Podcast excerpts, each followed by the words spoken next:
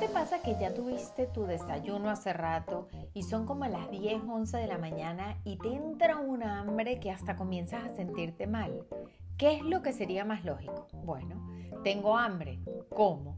Ah, pero lo que intentamos hacer muchas veces es evitar comer algo, porque ¿cómo me voy a comer algo si acabo de desayunar? O si ya almorcé, o si ya cené. O si sí llegamos a comer algo y de repente nuestra decisión no fue la más saludable, ¿qué pasa luego? La culpa nos persigue casi por el resto del día.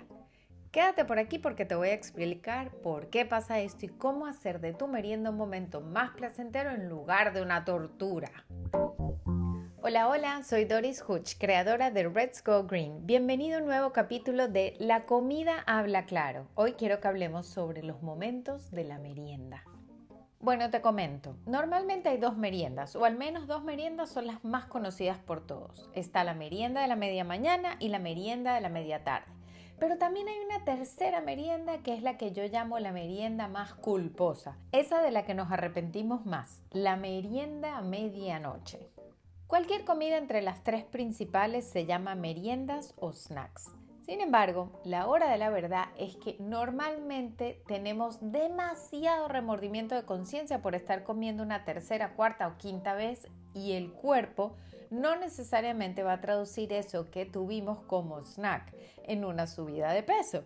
De hecho, hay personas que están muy acostumbradas a pasar muchas horas sin comer y no pasa nada. No tienen ningún problema, pero hay otras personas como yo para quienes las meriendas son muy importantes porque si no, me llego a sentir mal. Si paso 5 o 6 horas sin haber comido nada, me comienzo a sentir muy mal y tengo que comer algo, en serio. Muchas personas no pueden estar tanto tiempo sin comer algo. A mí me pasa, por ejemplo, que tengo que estar comiendo algo, yo diría cada 2 o 3 horas. Ahora, la pregunta es, ¿qué como? Y allí es donde está la clave. A veces lo que pasa es que en estas situaciones, cuando llega la hora de la verdad, es que nuestro cuerpo comienza a enviarnos señales de que necesita recibir fuentes de energía y nos empezamos a sentir mal, como débiles, nos da hambre. ¿Y qué es lo que hacemos? Bueno, lo que sea que tengamos a la mano es lo que nos comemos, por muy poco saludable o por muy rojo que sea. No importa, al final comemos lo que sea para poder satisfacer esa necesidad y allí es cuando pecamos, en comer alimentos que no benefician a nuestra salud. Prácticamente comemos lo que sea porque no tenemos algún snack que sí sea más conveniente a la mano. ¿Por qué? Bueno, porque simplemente aún no sabemos cómo organizarnos con nuestra alimentación.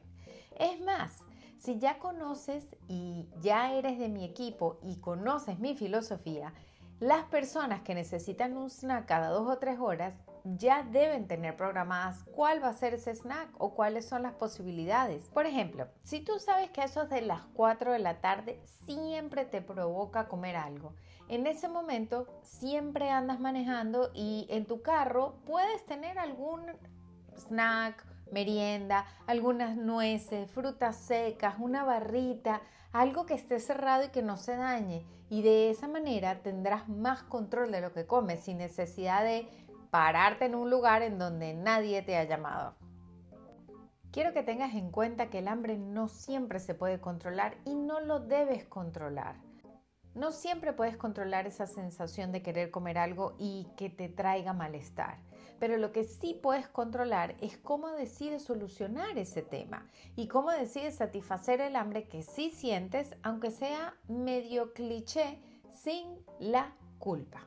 La organización es la clave en estos casos y te aseguro que te hará la vida mil veces más fácil y con mucha más paz mental. Gracias por acompañarme en el capítulo de hoy. La comida habla claro. No dudes en comunicarte conmigo a través de Instagram o cualquiera de mis redes para conseguir esa ayuda y seguimiento a tu proceso hacia una vida más saludable. Nos encontramos mañana para el siguiente. Bye.